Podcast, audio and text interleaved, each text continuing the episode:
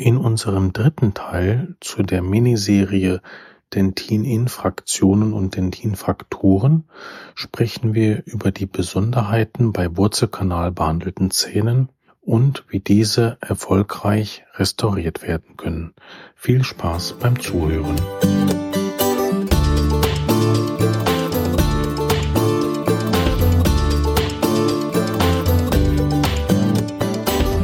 Herzlich willkommen bei Intradental, dem Podcast, der für Ihre Praxiswissenschaft heute wieder mit dem Viet Nguyen. Herzlich willkommen und guten Morgen. Und wir haben den dritten Teil unserer Serie mhm. zu Dentin-Infraktion und Dentin-Frakturen.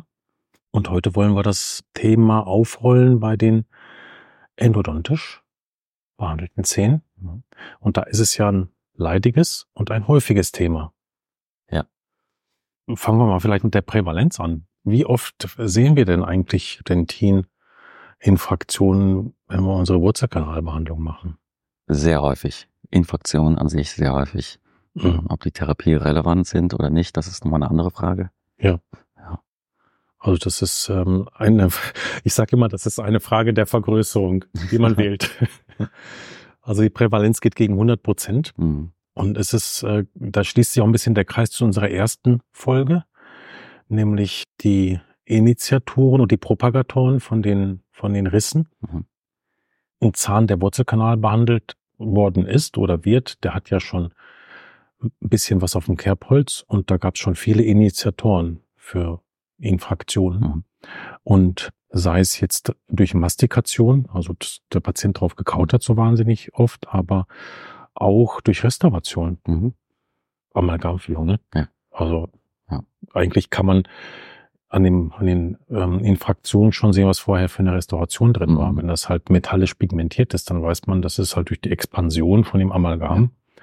hat man dann am Kammerboden diese feinen Risse gehabt. Aber Composite macht ja das Gegenteil. Mhm. Da siehst du die Infraktionen dann wieder an den, durch den, ähm, durch die Schrumpfung, mhm. flexen die Höcker hier nach innen und dann sieht man die in den Ecken von den ähm, Kavitäten, mhm. sieht man dann auch die Dentininfraktionen. Mhm. Die sind dann wiederum durch die Kohäsion, durch die Polymerisationsschrumpfung. Mhm. Und das sind aber dann Einzel. Bei, bei dem Composite ist es halt einzelne Infraktionen. Bei dem Amalgam ist es halt schon so, dass das ja mit einer längere Zeit sich einfach vergrößert durch diese Expansion. Insbesondere bei den Kupferamalgamen. Ne? Mhm. aber die sind ja lange verboten, bevor die Amalgamfüllungen jetzt ganz verboten werden. Das ist ja so. Ich habe ja damals sogar in meiner Doktorarbeit habe ich ja 200 Amalgamfüllungen rausgebohrt und Ach, dann das auch untersuchen können. Ich habe ja diese Materialien mit äh, Bulkfill-Kompositen dann versorgt als mhm. Ersatz. Mhm. Und das war wirklich die Regel, dass man diese Infraktoren gesehen hat. Das heißt, du hast äh, Amalgam gegen Bulkfill Composite getauscht äh, als, Dok als Doktorarbeitsthema. Genau. Also war das, das das Einschlusskriterium war eine vorherige Amalgamfüllung? Genau, und zwar symmetrisch, kontralaterale ähm, zweiflächige OD-Füllung oder OM-Füllung. Ja. Und dann gleiches Material, gleiche Kapitätengröße, ja. Kapitätenform, dann ja. verglichen. Und du hast das gemacht? Ich habe das gemacht. Du hast alle 200 Fälle gemacht? Ja, nicht alle, so vielleicht zwei Drittel. Mhm. Kersting hat ein paar Fälle gemacht und ein ja. paar aus dem Kurs, die noch Füllungen brauchten. Ja. Das hat schon, das war ja, eine gute Erfahrung. Ja. Das war ja die richtige Amalgam-Sanierungsstation. Ja, die Nachuntersuchungen waren ja müßig, ne? die ganzen Patienten ja. nachzuuntersuchen und wieder zu rekrutieren. Ihr habt Replikas gemacht auch? Oder? Nee, wir haben keine Replikas gemacht. Wir haben die, die Hecke-Kriterien, die mhm. zehn Hecke-Kriterien. Und den Mahnspalt. Randspalten, ja. alles. Ähm, das war, genau, das ist also alles, was dazu gehört hat. Aber wir haben keine Replikas gemacht. Das mhm. nicht gemacht. Aber und über, über was für einen Zeitraum? Sonden. Wir hatten spezielle Sonden mit verschiedenen Durchmessern. Ah, okay. Und, genau, da gab es spezielle Sonden, okay. Hickel und, äh, und damit haben wir das dann ja, ausgemessen. Genau. Ja. Nach dem Consort-Statement, ja. Ja. Ein paar Jährchen her, ja. Aber die Studie läuft die noch? Mhm. Aber das wäre natürlich, Jahren ja, wir hatten Auswahl. Nach drei Jahren. Genau, 30 Prozent Auswahlrate, 40 Prozent. Hm. Ja. Die erste Sitzung war einfach. Die kamen da alle an, kostenlose Kompositfüllung und so, ja, aber dann. Ja, ja. Abgeflacht. Kannst du denen fast hinterherfahren ja. mit Arztkoffer. Genau. Ja. Hm. ja, gut, ja, das wäre natürlich spannend, das über eine längere Zeit zu sehen. Aber jetzt waren, dann hast du ja da wirklich in, in der Reihe, das ist das Schöne, wenn man etwas in der Reihe macht, mhm, dass man genau. dann, so wie bei uns die Endo, mhm. ja, da haben wir ja quasi jede Kavität ist eine Endokavität mhm. fast, hast du da natürlich einen schönen Blick in der Reihe und dann siehst du halt, was das Material so anrichten kann. Ne? Ja, also von der Warte muss man davor jetzt erstmal, würde ich sagen, keine Angst haben vor den Infraktionen, auch in einer endodontischen Kavität nicht. Aber man muss in der Lage sein, sie einzuteilen nach einem Risiko, mhm. dann die entsprechenden Empfehlungen dem Patienten geben, was halt weiter, wie halt weiter verfahren werden sollte. Und ähm, die Übergänge sind da halt wie so oft in der Medizin total fließend. Ja. Also das geht ja dann bis in die Fraktur hinein, die man dann entlang der Wurzelkanalband nach innen ja. weiter verfolgen kann. Genau. Und wenn das trotzdem noch so frakturiert ist, dass man keinen Spalt sondieren kann, dann ist das nach wie vor eher eine Sache, die harmlos sein kann.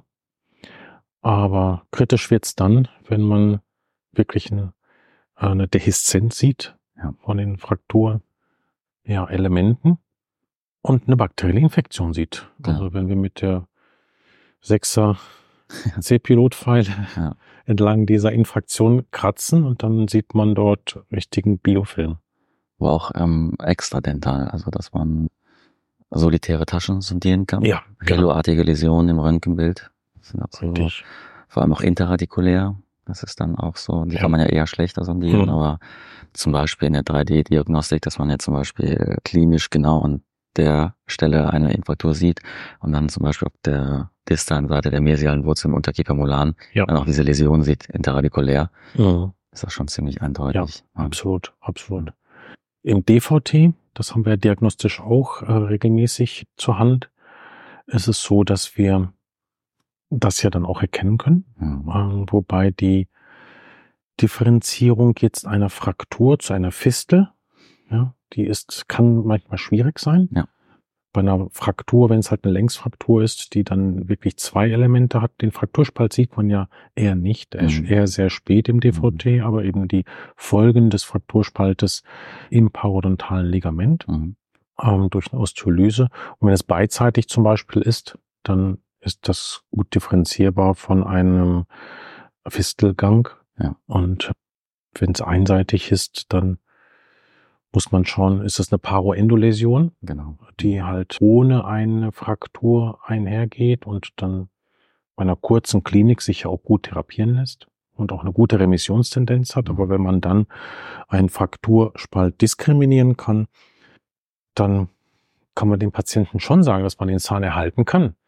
Nur mit großen Einschränkungen. Also mhm. welche Möglichkeiten haben wir denn in unserer Trickkiste, äh, das noch zu erhalten? Zum Beispiel jetzt bei Photonen, die sich auf einzelne Wurz Wurzeln lokalisieren, mhm. ist die Möglichkeit der Wurzelamputation gegeben. Ja.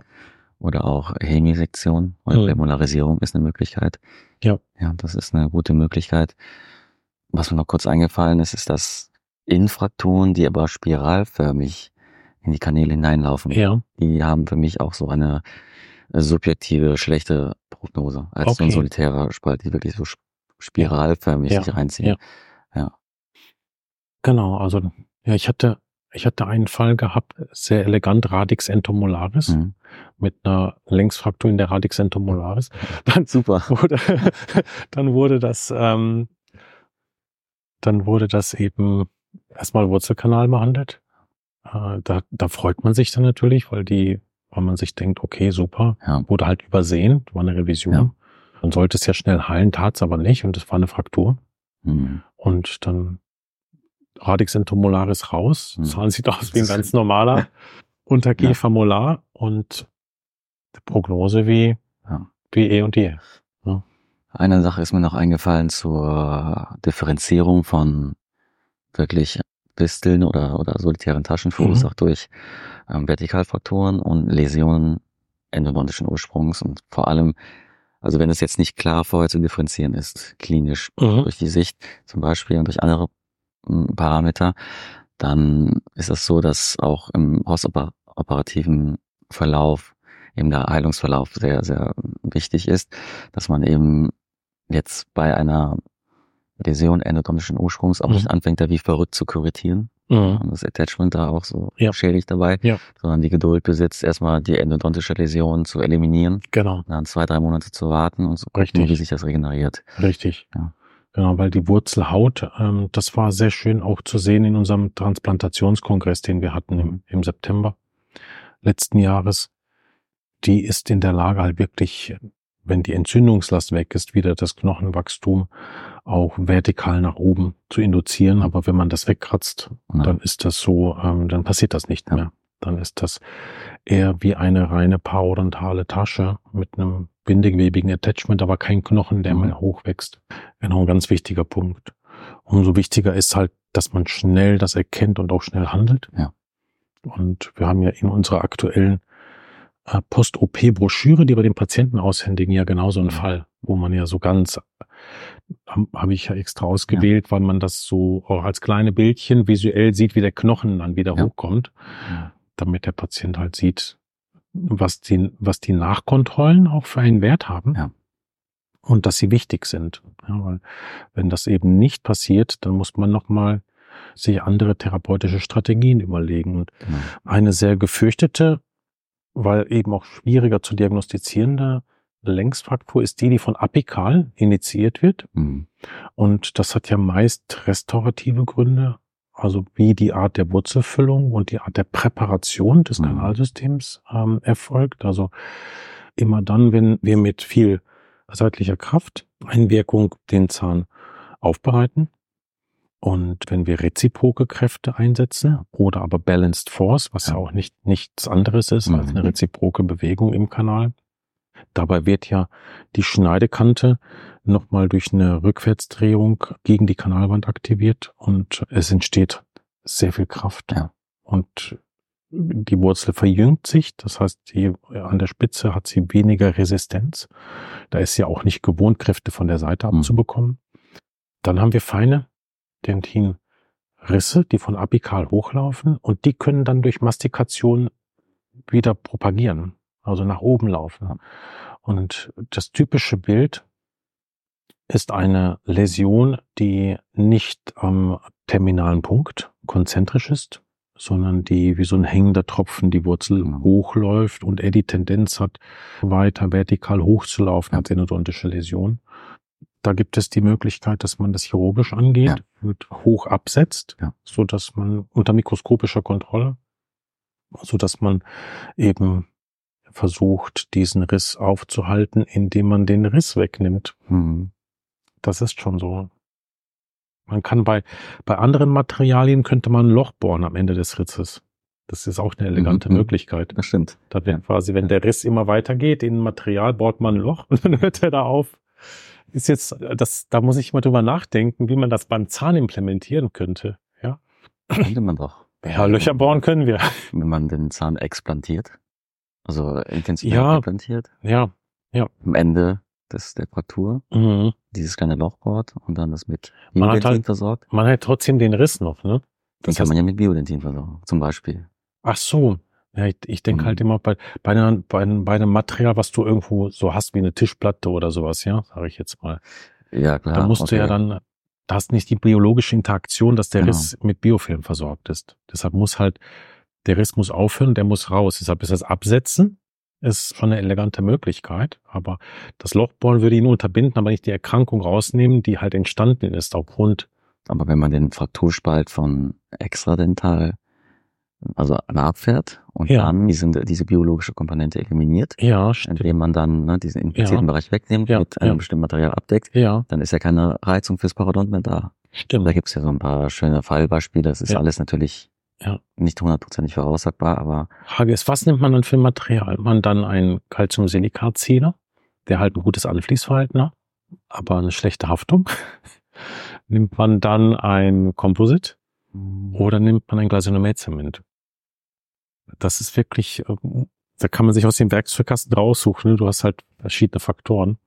Also ich glaube, bei Composite ist da die, die, die Haftung des Apikalen nicht ausreichend, vor allem wenn man so eine ganz, ganz mhm. kleine ja, Fuge ja. macht. Ja. Und die Auswertungszeit finde ich auch wichtig. Wenn man jetzt MTA benutzen würde, dann wäre das, also es müsste schon relativ schnell abbinden, das Material. Mhm. Das wäre auch wichtig. Ja.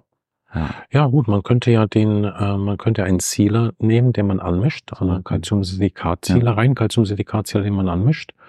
Aber ja, die so schnell werden die dann auch nicht hart. Man müsste dann einen speziellen dafür haben.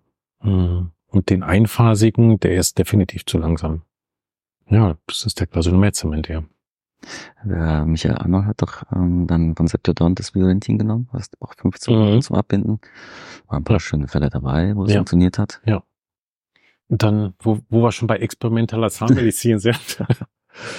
es gibt ja da auch die Möglichkeit, die Zähne dann sekundär zu schienen, hm. um halt den, den Faktor der Rissausdehnung zu kontrollieren. Ja. Es gibt dort therapeutische Ansätze, wo man das tackert, also wirklich mhm. mit Metallklammern, die man dann versenkt im Dentin und einklebt, ja. dass man, ich finde den Ansatz so ganz spannend, weil er imitiert ja schon in etwa die Biologie, weil die Biologie ist ja einmal Schmelzkuppel, mhm. aber dann nochmal die Dentinkuppel über dem, über dem Endodont, bevor dann halt ein leerer Raum ist. Ja. Also leer in Anführungsstrichen. Mhm. So ganz leer ist er ja nicht.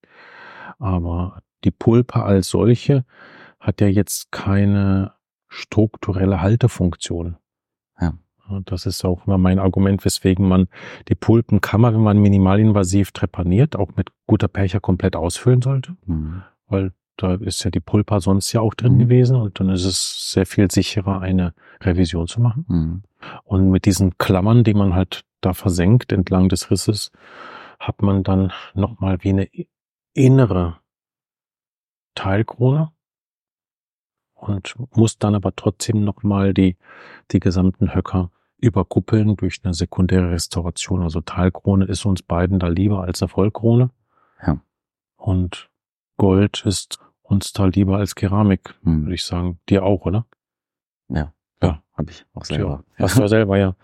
Vielleicht sagst du den Zuschauern noch etwas über die Art, wie man mit den Infraktoren intrakoronal umgeht, ob du die ausfräst und den ja, genau. Input, ja. Aber den, den Infektionsgrad richtig ja zu beurteilen. Ja. Also ich denke schon, auch wenn es da keine wissenschaftliche Evidenz gibt, äh, dass eine Biofilmkontrolle in dem Riss, wenn man es denn diagnostizieren kann, dass das mit Biofilm gefüllt ist, ein wichtiger Faktor ist. Mhm. Und das geht ja dann von Schallaktivierung mit Hypochlorid und EDTA-Wechselspülung. Mhm. Also ich nutze dafür ganz gerne immer diesen, diese metallischen Aufsätze auf dem Airscaler, mhm. Die Endoklin, ja. die funktionieren sehr gut. Ja. Und dass man den Riss so auffährt, wenn es ein bisschen größer ist, dann die Fissuren erweitern. Mhm. Und dann wird das mit eingebunden in den intrakoronalen adhesiven Aufbau. Mhm. Ja, äh, vielleicht äh, zur Ergänzung äh, auch noch die, die Glasfaserverstärkten, da liegen sie ja sogar auf dem Tisch, mhm. Glasfaserverstärkten Matten, die ja auch eine Wirkung haben können, hat aber den Nachteil, die sind immer nur so gut wie der Adhesivverbund zum Dentin und der ist nicht gut ja. bei einem Endozahn. Ja. Das ist halt so, selbst wenn man das mehrfach schichtet, also das glaube ich nicht, dass das ein, eine große Relevanz hat. Da denke ich eher, dass die, dass äh, die Goldteilkrone der wichtigste Faktor ist mhm. und die Kontrolle der Okklusion. Also keine zentrischen Vorkontakte, keine dynamischen Kontakte auf den Zahngruppen, wo der mhm. endodontische Zahn ist. Was hältst du von einer Teilkronenversorgung, bevor man die endodontische Versorgung durchführt? Bei den vitalen Zähnen war das ja eine Option. Ja, genau, ne? richtig. Was hältst du davon ja. bei avitalen Zähnen? Das ist, ich würde mir das wünschen. Hm. Es ist halt aber so, bei den vitalen Zähnen ist es ja relativ simpel, weil man hat ja keine Läsion. Hm. Und man, man weiß, der Zahn wird erhalten werden können, vielleicht aber mit der Endo. Hm. Und dann kann man die Teilkrone vorne wegmachen. Bei einem Zahn, der jetzt so komplex zerstört ist, also eben die drohende Längsfraktur und eine apikale Läsion, ist das halt eine Sache, da kann man schon voll aufs Ganze gehen. Ich habe das auch schon gemacht bei Patienten, die jetzt einen hohen dentalen IQ haben, dass ich denen gesagt habe, also wenn, das meins haben wir, würde ich es genauso machen. Also habe ich jetzt auch vor kurzem einen Internisten, der aber schon jetzt im Ruhestand ist von der Uniklinik hier. Das haben wir so gelöst und das funktioniert erstmal gut. Und das war eine richtige, ja, infizierte mhm. Längsfraktur gewesen. Aber ansonsten bin ich eher da, dafür, dass man den Zahn komplett aus dem Kontakt schleift, komplett. Also Millimeter, eineinhalb. Ja, ja. Und dann bei der Aufbereitung entsprechend Vorsicht walten lässt. Ja. Zu dem Punkt von gerade nochmal, eine temporäre Lösung wäre ja, ein Langzeitprovisorium zu machen. Ja. Chairside, mhm. ist ja elegant. Ja, das ja, stimmt. Auch außer Absolut. ja. Absolut. Ja. Genau.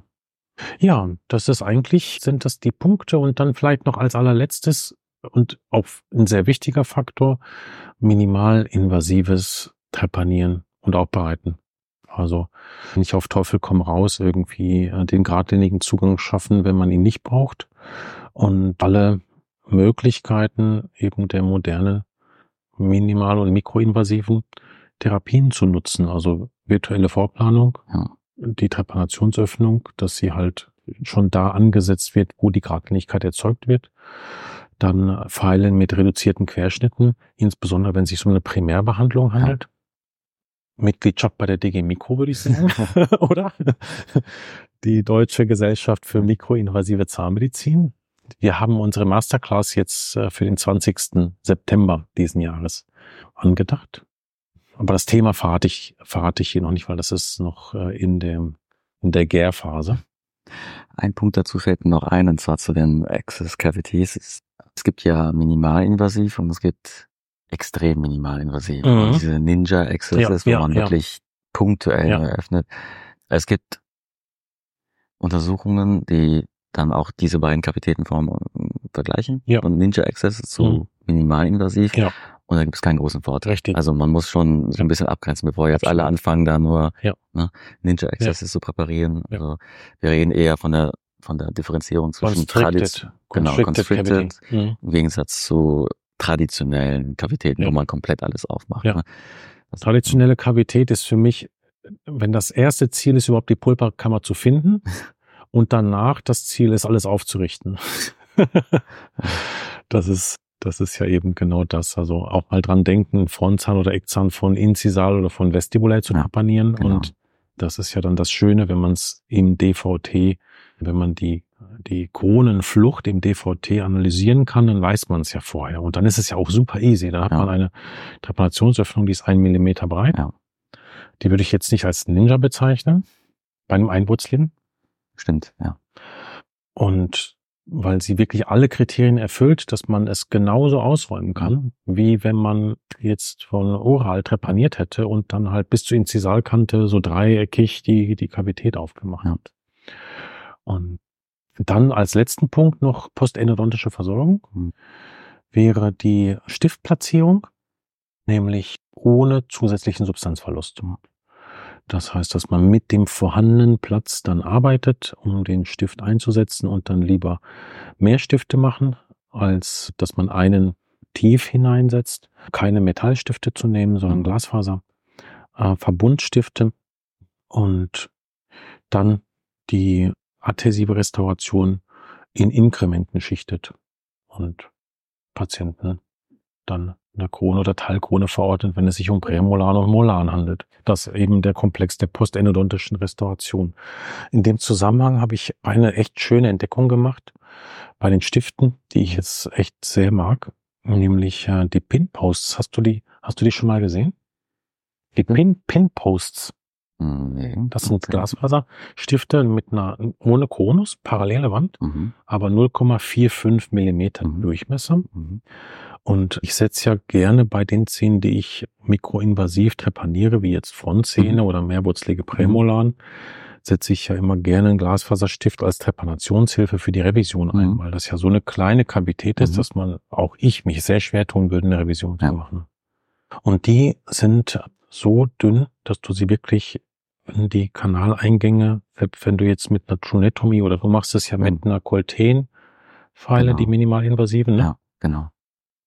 Die kannst du halt wirklich dann in den ganz kleinen das ist super. Kanaleingang reinsetzen und dann hast du in einer total kleinen KBT drei super. ganz kleine Stiftchen oben. Ja. den kannst du auch folgen. Also ja. es ist dann natürlich auch etwas, was, was den Halt verbessert, aber mehr, was dir dann eine Guidance macht für eine Trepanation. Ja. Weil auch diese schlanken, langen Kavitäten möchtest du ja nicht Lichthärten versorgen. Genau. Da, da nutzen wir ja gerne das, das Relay X, weil es gut autopolymerisiert und nicht schrumpft. Das ist in Kombination mit diesen Pinposts ist das super. Ich ist das ein großer Freund. Ich ähm, habe dann trotzdem Glaswasserstifte benutzt. Ich habe die dann Diamanten reduziert, damit mhm. die dann passen in die ja. bestehende Kavität oder in den bestehenden Kanal, mhm. aber die Röntgenopazität geht verloren. Und da habe ich mich immer gewundert, bin ich jetzt nicht runtergekommen, mhm. weil das total so heterogen aussieht. Aber entscheidend ist der, die Röntgenopazität auf der Außenseite der Glasfaserstifte. Nee, ähm, die sind relativ, also die Glasfaserstifte, die wir einsetzen, haben nahezu den gleichen Röntgenkontrast wie das Unicem oder das, ähm, das Rela X. Okay. Aber das, okay. Die siehst du ja sonst auch eher schlecht. Eher schlecht. Aber die Pinposts haben keinen Röntgenkontrast. Da siehst du dann diese Säge in dem Rela X. Es gibt zwei verschiedene Varianten von den Glasfaserstiften, die wir haben von 3M. Eins mit einem unterscheidbaren und eins mit keinem unterscheidbaren Röntgenkontrast. Und ich finde die mit nicht unterscheidbarem Röntgenkontrast besser, weil man dann eine bessere Hohlraumkontrolle hat. Mhm. Finde ich das persönlich stimmt, ja, besser. Okay. Deshalb habe ich äh, eher dagegen opponiert und habe denen gesagt, nee, das, äh, die haben das als Feature verkauft und ich habe gesagt, nee, das alte muss bleiben, weil du willst ja eine Konsistenz eines Verbundmaterials okay. sehen können und die siehst du also nahezu nicht. Okay, das ähm, wundert mich jetzt. Muss mal gucken. Aber ich habe die ja auch wieder, ich habe einmal, weil mich das im postoperativen Röntgenbild so gestört hat, mhm. habe ich den auch wieder rausgenommen, den Stift. Ja. Und da war keine Blase zu sehen. Also da, das war total in Realer X. Ja, ja. Gekostet, ja das ist aber das eigentlich normales seltsam. Aussehen. Das sind die glatten Stifte, die, die so ein bisschen geriffelt sind. Die unterscheiden sich von dem. Also ja. Aber das ja. war, da war gar kein Röntgen, also kaum, also so, als hätte ich den, als wäre ich nicht runtergekommen mit dem Stift. So sah das aus. Ja, wenn ich die war, war's, habe. war's aber wahrscheinlich, also, ja. weil man das nicht sieht. Okay. Ja. Okay.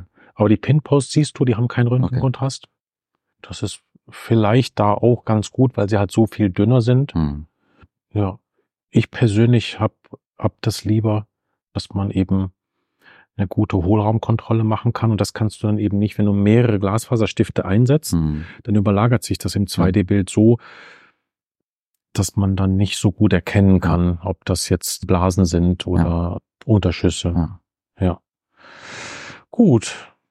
Ja, ich denke, wir haben das, das Thema doch ganz gut eingekreist. Jetzt haben wir unsere berühmte halbe Stunde auch hinter uns und ich verlinke vielleicht auch nochmal die, das Review vom International Endodontic Journal mhm. vom äh, Shannon Patel mhm. über diesen, über diese Thematik, die jetzt zu dem Teil 3 passt. Also es ist auch nochmal ganz schön zusammengefasst. Und sag jetzt erstmal bis zum nächsten Mal. Bis zum nächsten Mal.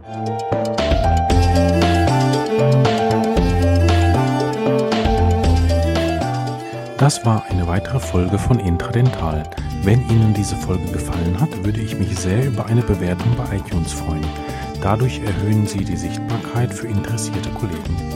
Noch mehr würde ich mich über ein direktes Feedback freuen. Dafür können Sie in den Show Notes auf den Link ganz unten klicken. Sie gelangen dann auf eine Seite, wo Sie uns direkt eine Nachricht einsprechen können. Weiter können Sie uns natürlich auch eine E-Mail senden. Sie erreichen uns über info@intradental.de.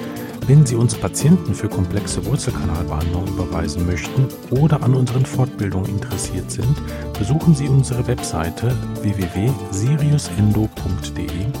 Unsere wissenschaftlichen Veröffentlichungen finden Sie auf der Institutswebseite unter ormed.net. Ich freue mich, wenn Sie auch in der nächsten Folge wieder mit dabei sind. Diese erscheint sonntags um 10 Uhr.